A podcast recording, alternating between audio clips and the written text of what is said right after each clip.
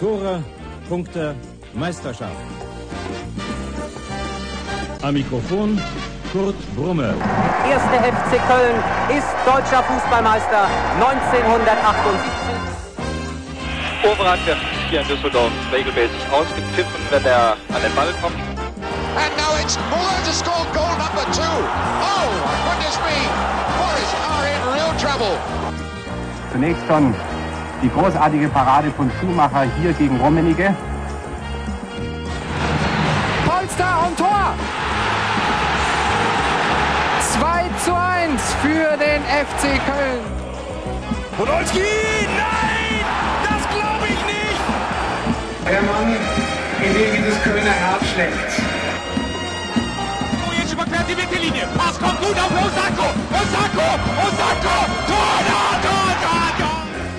Die Gelegenheit. Cordoba kann es direkt probieren. John Cordoba, da ist er! Wir sind deutscher Meister! Deutscher Meister! Bleib gesund. Deshalb hier ein Fan, ein Spiel, eine Begeisterung, die ein Leben hält. Hamburg und Hattingen rufen Müngersdorf. Hallo und herzlich willkommen zur neuen Folge von Deshalb hier, dem Mini-Format des Podcasts Trotzdem hier, dem Nostalgie- und Retro-Format, in dem wir uns alten Spielen widmen möchten, die für einen unserer Gäste eine besondere Bedeutung hat. Das mache ich heute zusammen mit dem Marco, der wie immer treu an meiner Seite hier mit mir moderiert. Moin Marco, grüß dich. Hi. Kurze Frage, hast du das Spiel, was wir jetzt heute besprechen werden, vorher auf dem Schirm gehabt? Nee, gar nicht. nee, ähm, nee, ich glaube, da, da war ich zu jung jetzt nicht, aber ich glaube, das habe ich noch nicht so, da habe ich noch nicht so aktiv in der Fanszene gehockt, äh, wie, wie ich sie jetzt leider hocke. Mhm. Genau, das war auch sieben Jahre vor meinem, meiner Bekehrung sozusagen. Im Jahr 2000 dürfte ich fast noch Fan von Borussia Dortmund gewesen sein. Ich weiß es gar nicht mehr genau. Aber das hat sich ja zum Glück verwachsen. Ja, aber einer unserer A Hörer und B Gäste hat gesagt, das ist mein Spiel des Lebens. Und dieser Mann ist der Stefan. Ihr kennt ihn auf Twitter als Marcel Risaldo. Moin Stefan, grüß dich. Hallo Dennis, hallo Marco und hallo liebe Zuhörer. Hallihallo. Du hast ja, du hast ja ein Spiel aus dem Jahre 2000 ausgewählt. Erzähl uns doch mal bitte, welches und warum. Ja, also das ist äh, das Spiel, das Auswärtsspiel des FC bei Hannover 96 aus der Saison 99-2000.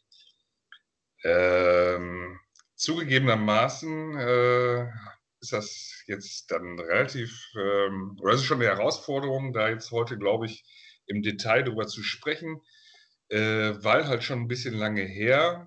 Ähm, es ist ja natürlich jetzt auch klar, dass, das, dass die Wahl darauf auch, glaube ich, gefallen ist, weil, ich sag mal, unser, ähm, in eurem Podcast wurde das mal äh, das Woodstock der FC-Fans genannt, das, unser Auswärtsspiel in London. Das fand ich sehr treffend. Achso, äh, ich dachte das Spiel. ja, das Hannover. Nein! Nein, das ist dann doch nicht. Äh, nee, nee, das Spiel in London und ähm, ja, deshalb muss man natürlich auch, oder ich, eine Alternative bieten und äh, da habe ich schon auch einige Erinnerungen dran. Das bietet der Spielverlauf, äh, das bietet so ein bisschen äh, die wahnwitzige Aufstellung oder der passende Kader dazu, äh, wo wir sicherlich den einen oder anderen Hörer, wenn er denn alt genug ist, vielleicht auch heute ein bisschen zum Schmunzeln bringen können. Und ähm, ja, grundsätzlich halt auch schöne Erinnerungen, weil wir an dem Tag halt äh, nach kuriosem Spielverlauf und relativ vielen Toren, oder nicht relativ, sondern vielen Toren, sind wir halt letztendlich auch äh, feststehende Aufsteiger für die erste Liga gewesen und deshalb in guter Erinnerung und äh, ja, kann ich äh, trotzdem ruhigen Gewissens Spiel des Lebens nennen. Sehr schön. Dann können wir noch zusammen auf die gerade schon angeteaserte Aufstellung gucken. Das wird jetzt so ein Fall, wo wir öfter mal sagen werden, uiuiui. Ui, ui. ähm, aber wir gehen das mal zusammen durch. Der FC spielt in einem 4-3-1-2 oder 4-3-3, wie auch immer. Im Tor, und der geht schon los mit dem ersten Huiuiui, Markus Pröll. Linksverteidiger Vogt. Linker Innenverteidiger Sichon. rechter Innenverteidiger. Und da hätte jetzt, glaube ich, jemand Geld gewonnen, wenn er das geraten hätte. Dirk Lottner. Rechtsverteidiger, Sichone. Linkes Mittelfeld, Springer. Defensive 6, Hauptmann. Rechtes Mittelfeld, Scherz. 10, Pascal Ojikwe. Im Sturm, Donkov und Hasenhüttel. Eingewechselt wurden Carsten Kuhlmann, Kurt Pele Wollitz, auf der Bank verblieben Teuber im Tor. Jetzt ein Spieler, wo ich gar nicht weiß, wie man sie ausspricht. Bulajic, ist das so? Und Sivior, kenne ich nicht, noch nie gehört, tut mir leid. Chivior. Muss ich passen. Weiß jemand die richtige Aussprache? Chivior, glaube ich. Chivior? Ja, Chivior, ja. Okay, keine Ahnung, ist an mir vorbeigegangen, komplett. Und natürlich auf der Bank äh, in Gladbach-Unterwäsche wahrscheinlich Zettel Ewald, Ewald Lienen. Ja, ist schon eine sehr nostalgische Aufstellung, würde ich sagen, oder? Ja. Ja, das ist schon, das ist schon so, so, eine, so eine Elf, wo du denkst, oh, es gab auch ganz, ganz, ganz dunkle Zeiten beim FC. Ne? Also ich meine, es gab ja auch in den letzten, ich sag mal, in den letzten 10 Jahren, 15 Jahren auch mal tiefe Momente, aber wenn du dir dann teilweise anguckst, wer da teilweise gespielt hat, denkst du so, boah, Gut ist ja auch was anderes, ne? Also. Ja, allein, dass Dirk Lottner Innenverteidigung spielen muss, sagt ja schon einiges über die Tiefe des Kaders an der Stelle aus. Ja, ja, das ist richtig. Ja, das ist schon, das ist schon, schon wahr. Ja, wenn du überlegst, dass du nachher mit so einem Kader am 30. Spieltag aufgestiegen bist.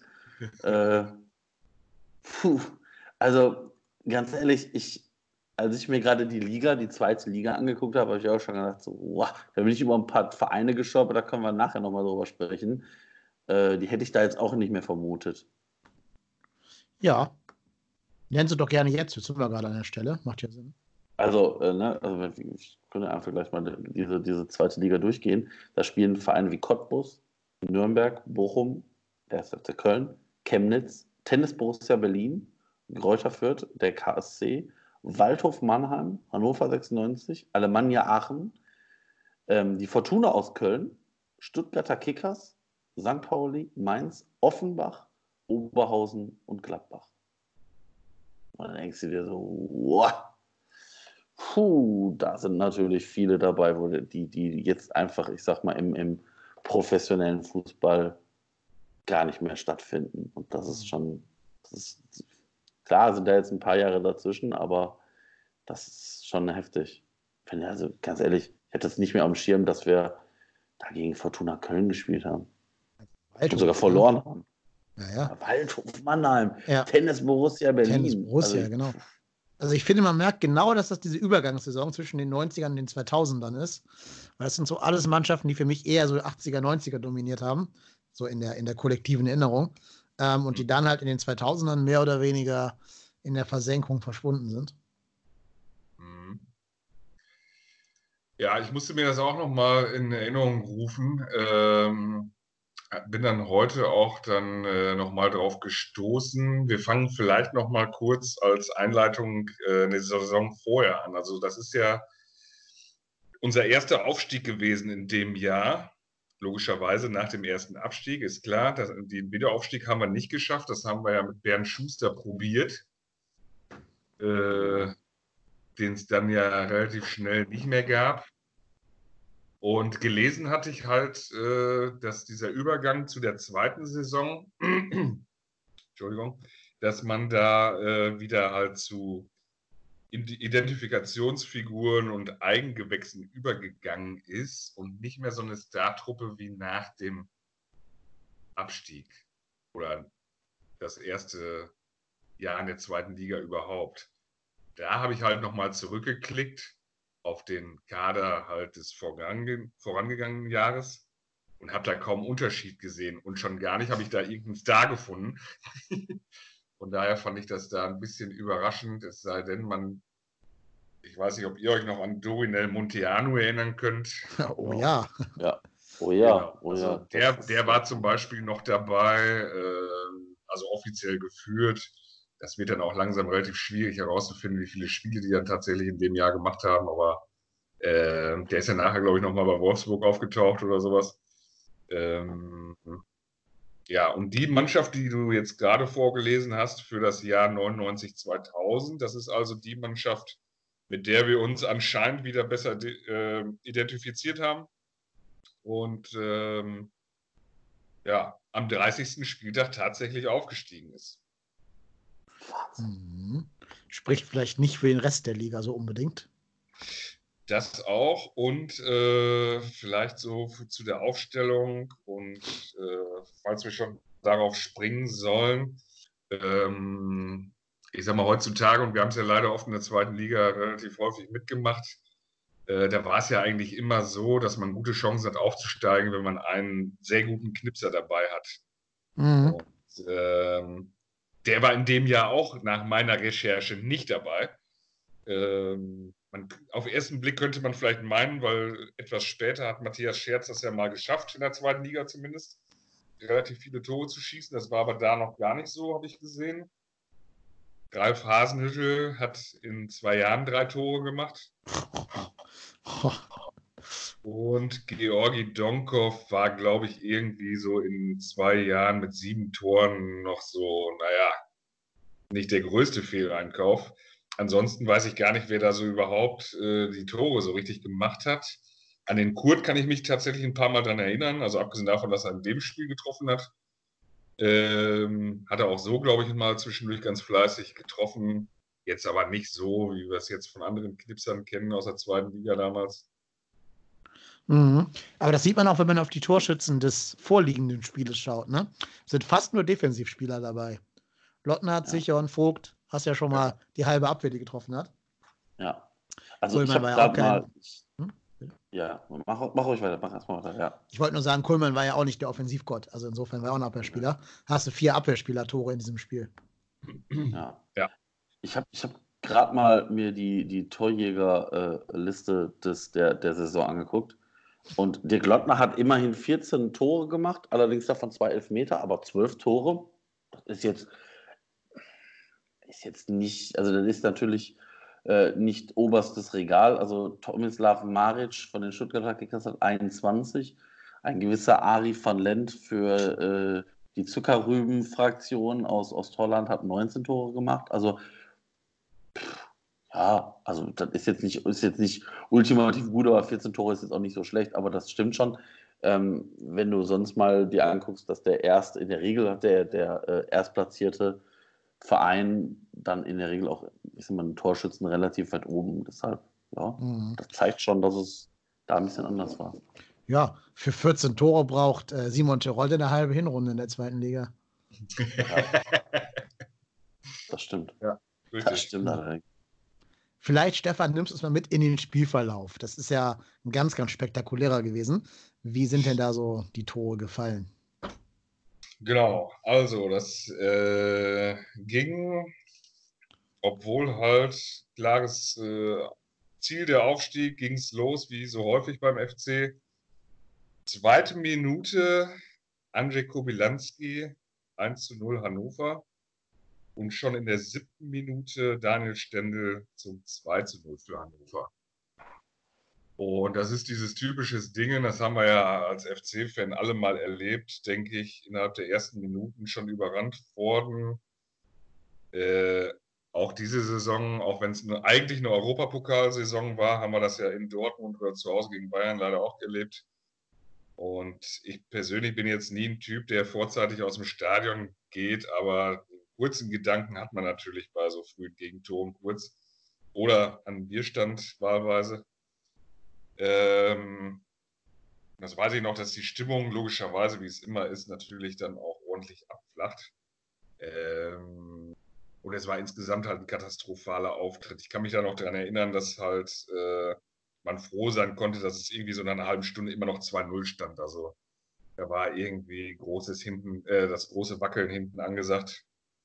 Und ähm, relativ kurz vor der Pause hat äh, Dirk Lockner mit einem der wenigen Vorstöße, die sie in der ersten Halbzeit hatten, was mal irgendwie vom Angriff her Hand und Fuß hatte, äh, den Anschlusstreffer gemacht. Könnten wir jetzt sämtliche Phrasen bedienen, kurz vor der Pause, psychologisch wichtig und so. Ihr wisst, wovon ich spreche. Und dann war auch erstmal Pause. Nach der Pause gab es dann, äh, glaube ich, lange Zeit Leerlauf, soweit ich mich erinnere. Und den eigentlichen Todesstoß zum 3-1 durch Altin Lala. Das ist auch noch der, den man, glaube ich, am ehesten kennt von Hannover. Auch ewig lange da gespielt. Auch ein Amerikaner, wenn ich mich nicht täusche. Ähm, ja, und somit halt die kurz aufkeimende Hoffnung äh, im Keim erstickt sozusagen.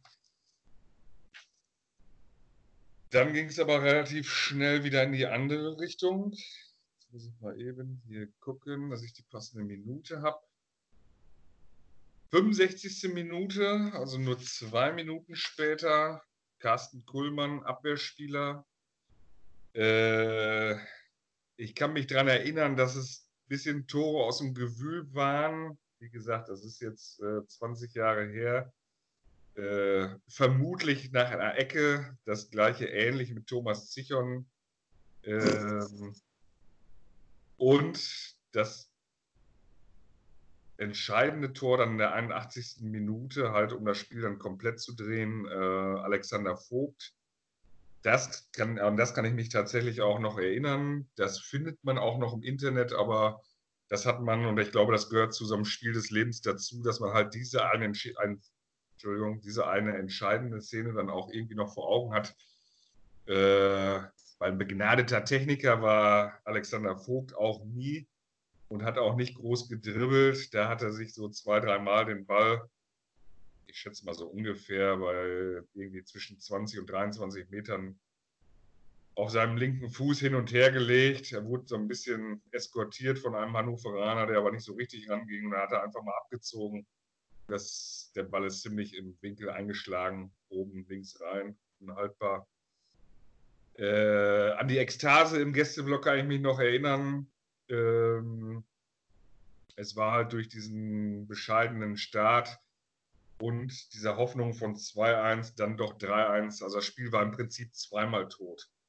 Jeder, der halt äh, schon lange ins Stadion geht und verschiedene Spielverläufe ja, oder mittlerweile wahrscheinlich alle Spielverläufe einmal mitgemacht hat, weiß, dass die Freude umso größer ist, je mehr das Spiel vorher tot war. Und das war es dann halt in dem Moment schon zweimal. Und Markus Kurt hat dann drei Minuten später, nach 84. Minute, das Spiel nochmal äh, ja, endgültig entschieden mit einem 5-3 und den Aufstieg somit perfekt gemacht und äh, um die 3000 mitgereisten FC-Fans. FC Hört sich jetzt gar nicht so viel an, war aber Montagabend. Damals noch im DSF live. Ähm, ja, da war dann schon ordentlich Party, auch noch lange im Stadion äh, weiß ich noch, dass da auch verschiedene Fotos der Spieler vor dem Gästeblock gemacht wurden und alle hingen über dem Zaun und äh, ja, sehr ausgelassene Stimmung auf jeden Fall. Aber das, was wirklich hängen geblieben ist, ist so diese Ekstase bei dem 4-3, obwohl das Spiel halt schon zweimal tot war, war sicherlich der Höhepunkt des Spiels, wahrscheinlich sogar halt der Saison und dementsprechend für mich auch der Höhepunkt dieser Auswärtsfahrt, wo man sich ja erstmal also klar, man kann aufsteigen, man fährt aber mit dem Auto hin, weil es Montagabend ist. Also ist jetzt nicht so, dass wir da vorher eine halbe Kiste Bier getrunken hätten oder so. es war eigentlich alles relativ gesittet und dementsprechend dann mit einem torreichen und äh, torreichen Spiel und schönem Ausgang belohnt worden. Ich musste mich gerade auch noch mal erinnern, warum ich dieses Spiel so auf dem Schirm habe, obwohl ich ja eigentlich gar nicht damals irgendwie dem FC zugewandt war. Und dann ist es mir eingefallen, das ist nämlich tatsächlich das Spiel, nachdem die Wise Guys die Hymne auf Ewald Lieden gedichtet haben. Stimmt. Ja, hast. Ja, ich habe gerade noch mal den Text nebenbei gesucht. Ähm, ich lese euch mal die, die, letzte Passage ganz kurz vor. Ne, also am Anfang wird geschildert, wie wir da jedes, jedes Spiel verloren haben. Äh, gegen, gegen Chemnitz, gegen Cottbus. Dann musste der Schuster fort in Berlin gegen TB. Es tut so weh und so weiter. Äh, dann zu Hause gegen Mainz, 0 zu 1 und so weiter und so fort. Und dann kommt nämlich am Ende der heilige Ewald. Und da kommt dann die wunderschöne Textzeile. Äh, er lehrte alle Kölner, was sie noch nicht kannten: Bescheidenheit und Fleiß und strenge Disziplin. ein echtes Wunder wurde, war, die Spieler rannten, um gemeinsam ins gelobte Land zu ziehen. Und dann kam das 5 zu 3 gegen Hannover und der Trainer trank ein Kölsch, vielleicht noch zwei. Und in der Tagesschau verkündete Jan Hofer, der FC ist wieder oben mit dabei. Ja, schön. Deswegen habe ich dieses Spiel dann doch irgendwie unterbewusst zumindest mit auf dem Schirm. Jawohl. Krass. Ich habe mhm. das, ich habe das, ich hätte das, ich habe das. Ja, du, du hast recht. Ja, die, ne, ja, ich, ich glaube, ich kann mich an das Spiel null erinnern. Ich wahrscheinlich habe ich auch irgendwie am Rande mitbekommen, aber allein ich als Thomas gewesen sein? Fanboy. ja, du bist ja aus der gleichen Ecke wie er, ne? Ja, genau. Also Thomas Sichon ist ähm, witzigerweise auf äh, der gleichen Schule, ähm, auf dem gleichen Gymnasium gewesen wie ich. Und ähm, als ich in der siebten Klasse war, hat er, glaube ich, gerade sein Abi gemacht oder war ich fünfte oder so oder sechste. Auf jeden Fall äh, war ich relativ jung und äh, erst damals ähm, aus Essen, aus, äh, von Schwarz-Weiß-Essen zum 1. FC Köln gewechselt.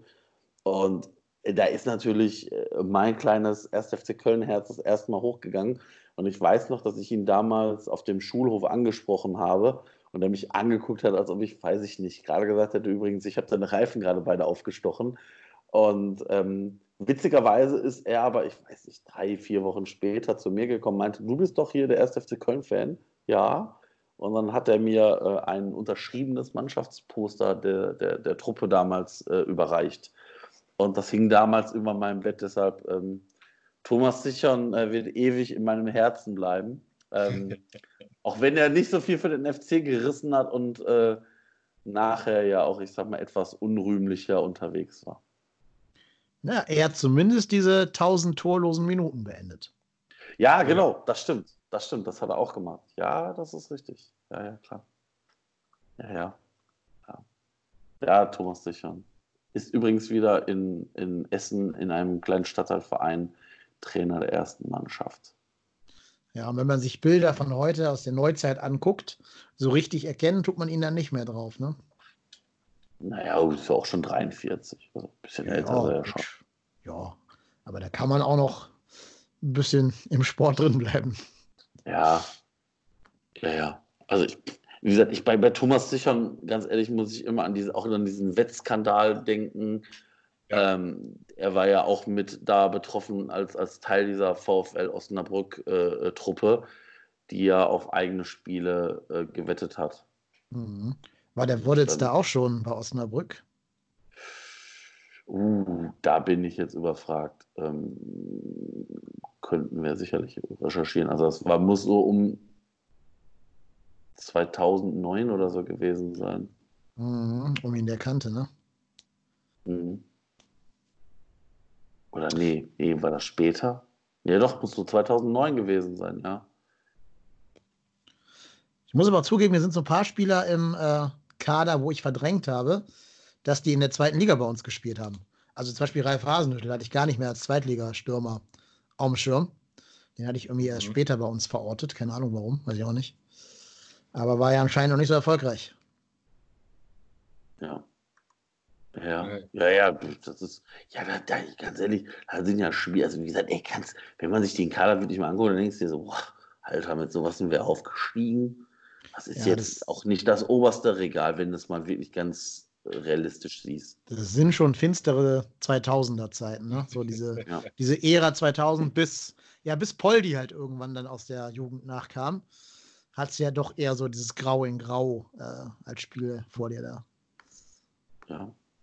Ich ja. glaube, dass in dem Jahr ähm, die Trainerposition halt die interessante ja.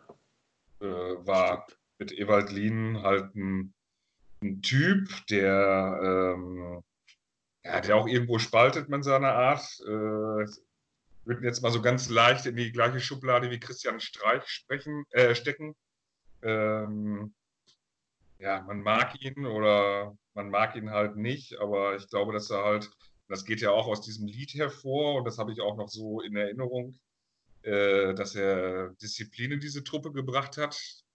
Wenn ich das noch so richtig weiß von dem Jahr davor, als man irgendwie Zehnter in der zweiten Liga wurde, als der große 1. FC Köln, der das erste Mal abgestiegen war. Äh, da sind die dem Schuster ja wohl irgendwie alle auf, der, auf dem Kopf rumgetanzt und äh, sind, glaube ich, feiern gegangen ohne Ende und äh, dachten halt, die könnten die zweite Liga mal eben so mit links spielen. Und das hat Ewald Lien halt definitiv mit der Truppe anders wieder aufgezogen und dem klargemacht, worum es geht. Ohne dass das jetzt begnadete Fußballer, glaube ich, waren, aber die wussten halt irgendwie dann auf einmal, worum es geht. Ähm, paar, glaube ich, dabei, die wohl kicken konnten. Also ein Dirk Lottner für die zweite Liga war sicherlich nicht verkehrt. Äh, Erstmal so am Ball, egal, gut, läuferisch jetzt nicht so stark. Und ich weiß, dass der Pascal Ogique mir damals irgendwie, glaube ich, äh, technisch oder balltechnisch ganz gut gefallen hat. Der Rest ist sicherlich so lala und ich äh, stimme euch da voll zu. Auf keinen Fall oberstes Regal, aber da müsste man sich jetzt natürlich erstmal viele andere Mannschaften angucken, ob das da jemand äh, knallhart verpasst hat, uns da zu verdrängen oder ob die zweite Liga halt in den Jahren einfach auch nicht mehr hergegeben hat. Das ist natürlich auch möglich. Ja, ich meine, wir hatten ja im Endeffekt zehn Punkte Vorsprung auf den vierten, also auf den Nicht-Aufstiegsplatz. Ist ja dann schon deutlich. 68 Tore erzielt, 39 kassiert, also die beste Abwehr der Liga, gemeinsam mit ähm, Kräuter Fürth und halt den besten Sturm der Liga. Ist dann ja schon ein recht eindeutiger Aufstieg und nicht kein Geschenk. Ja. ja und immerhin nee, das, Jahr danach, das Jahr danach auch souverän Zehnter geworden in der ersten Liga. Also ganz so schlecht kann die Mannschaft ja nicht gewesen sein. Mhm. Ja, das stimmt. Das ist schon. Ja, es ist, also ganz ehrlich, also ich, ich wie gesagt, ich gehe gerade mal so die Torjägerliste durch. Und da sind Namen dabei. Alter, Peter Peschel beim VfL Bochum. äh, Angelo 4 bei äh, äh, Rot-Weiß Oberhausen, nachher irgendwie beim SC Verl und Marcel Ketteler bei Gladbach. So da, auch, mhm. auch so ein Spieler, wo man immer gedacht hat, so, das ist so das neue Jahrhunderttalent. War nachher auch nicht mehr so richtig viel los.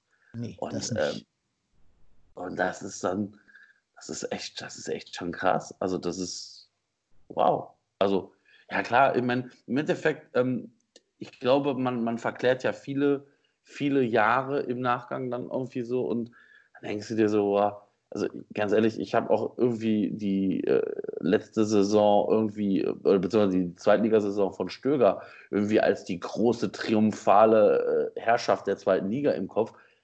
Ganz so war es da ja auch nicht. Also ich glaube, ich kann mich nicht an, an, an Aufstieg in der zweiten Liga erinnern, wo wir kontinuierlich durchmarschiert sind. Ich glaube, das ist aber halt auch schwierig, weil du halt als großer Verein, der du halt nun mal auch als 1. FC Köln bist, wenn du gegen, ich sag mal, Aachen, Oberhausen, Chemnitz, TB Berlin, wen auch immer da spielst, dann ist, ist das halt für die das Spiel. Und ähm, ja, dann ist das halt so. Dann, dann geben die halt da vielleicht noch mal ein bisschen mehr Vollgas. Hm. Ja. Ich finde, es lohnt nochmal der Blick auf die Fußballvita des Pascal Ogique. Ähm, ich wusste, dass er von uns zu Leverkusen gewechselt ist. Aber wisst ihr noch, wo der von Leverkusen aus hingewechselt ist? Nee. Es wird noch schlimmer. Also Leverkusen war noch nicht das, der Bodensatz seiner Karriere. Der ist von da nach Mönchengladbach gewechselt. Der hat also bei Köln, Was? Leverkusen und Gladbach gespielt. Nur für ein Jahr, aber äh, spricht jetzt nicht gerade für Vereinsidentifikation, würde ich mal sagen. Weil der war auch nur ein Jahr bei uns. Ne? Der war ein Jahr bei uns, drei in Leverkusen, eins in Gladbach. Also reicht ja, vielleicht noch nicht ganz, um da, um da die ganz große Vereinszugehörigkeit zu feiern. Aber finde ich schon bemerkenswert. Bei allen drei Hätte eigentlich nur noch zu Düsseldorf wechseln müssen danach. Hat er nicht getan, ja. mhm. sondern zu 1860 in München. Ähm, aber auch nicht mehr so lange, zwei Jahre dann noch. Naja, hat auch bemerkenswerte null Tore bei allen weiteren Stationen geschossen. Hat nur bei uns überhaupt äh, dreimal getroffen und sonst nirgendwo in seiner Karriere. Also nicht in der Bundesliga jedenfalls. Wahnsinn, ne? Ja, ja.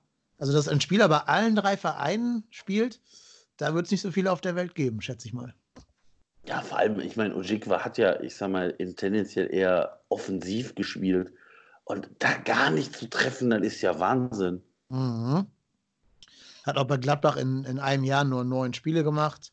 Gut, bei Leverkusen ja, immerhin in drei Jahren 55 Spiele, ist ja so schlecht auch nicht. Der hat immerhin ja. Champions League gespielt, hallo? Ja, ja, hat er. Sieben Spiele. Ne, elf sogar, elf Spiele. Elf. 15, 15, wow. 15, wenn man alles zusammen addiert. Ja. Krass. Aber auch da nicht getroffen. Ja, krass. Ja. ja das ist. Ja, Georgi Donkov, Alter. Und, und er war Teil der Leverkusen, der, der legendären Leverkusener Vizemannschaft, die dreimal Vize geworden sind. Mhm. Stimmt. Das war genau die Zeit.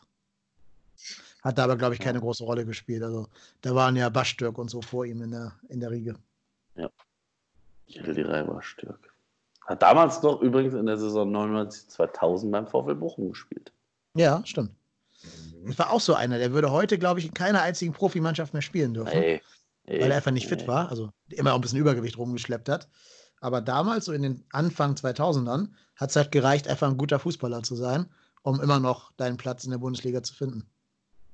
Ja, also ich meine, jetzt mal ganz im Ernst, also du musst dir ja auch nur mal die, die sind, ich sag mal, 99, 2000er Jahre angucken, wer da auch gespielt hat.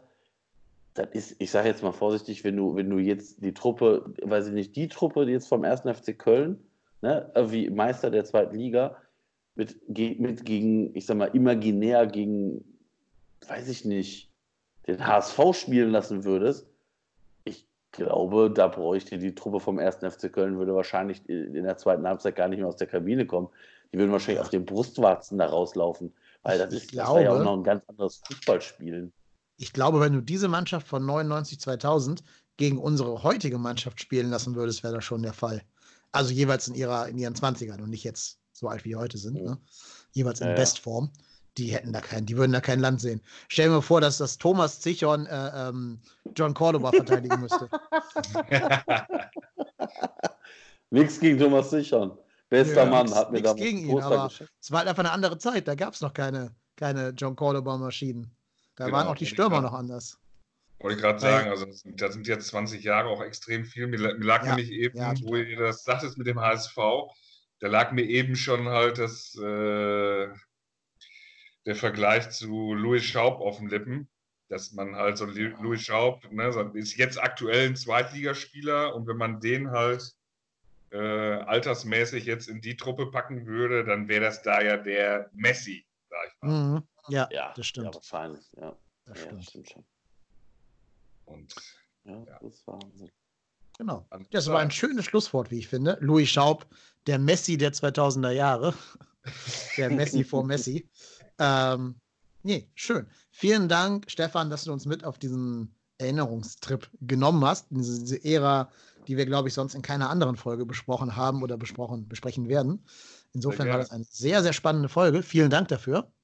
Gerne, gerne. Und ich bedanke mich auch bei Marco, dass du wieder dabei warst als äh, treuer Co-Moderator und Mitmoderator. Du bist der Ruhrpott, Hennes. Keine andere Wahl. Richtig, der Vertrag läuft noch 20 Jahre. Ja. Du hättest, hättest das Kleingedruckte lesen müssen und vor allen Dingen gilt dein Vertrag auch in der, in der Fußballpause. Das hast ja. du auch alles vorher beim Vertragsunterschriften nicht bedacht. Und jetzt keine Kurzarbeit, deine kein Seele. Unverzicht. Ja. Nö, auch. Aber Keine dafür Chance. musst du in Kurzarbeit ab jetzt. Nur noch halbe Folge pro okay. Folge. Nur noch halbe Folge, okay. Mal. Ja, genau. so, du bist der Ruhrpott-Tennis, ich bin Kalenep und wegen Spielen wie Hannover gegen Köln 3 zu 5 sind wir deshalb hier. Das war eine weitere Folge Deshalb hier, dem Mini-Format des Trotzdem hier Podcasts. Wir nehmen diese Minifolgen auf, um Leute zu unterstützen, die das im Moment brauchen. Nicht nur durch Audio-Content, sondern auch durch Spenden. Daher gehen alle Spenden, die wir im März und April erhalten, ohne Abzüge an die Tafeln Köln. Wie ihr spenden könnt, erfahrt ihr unter spenden.trotzdemhier.de.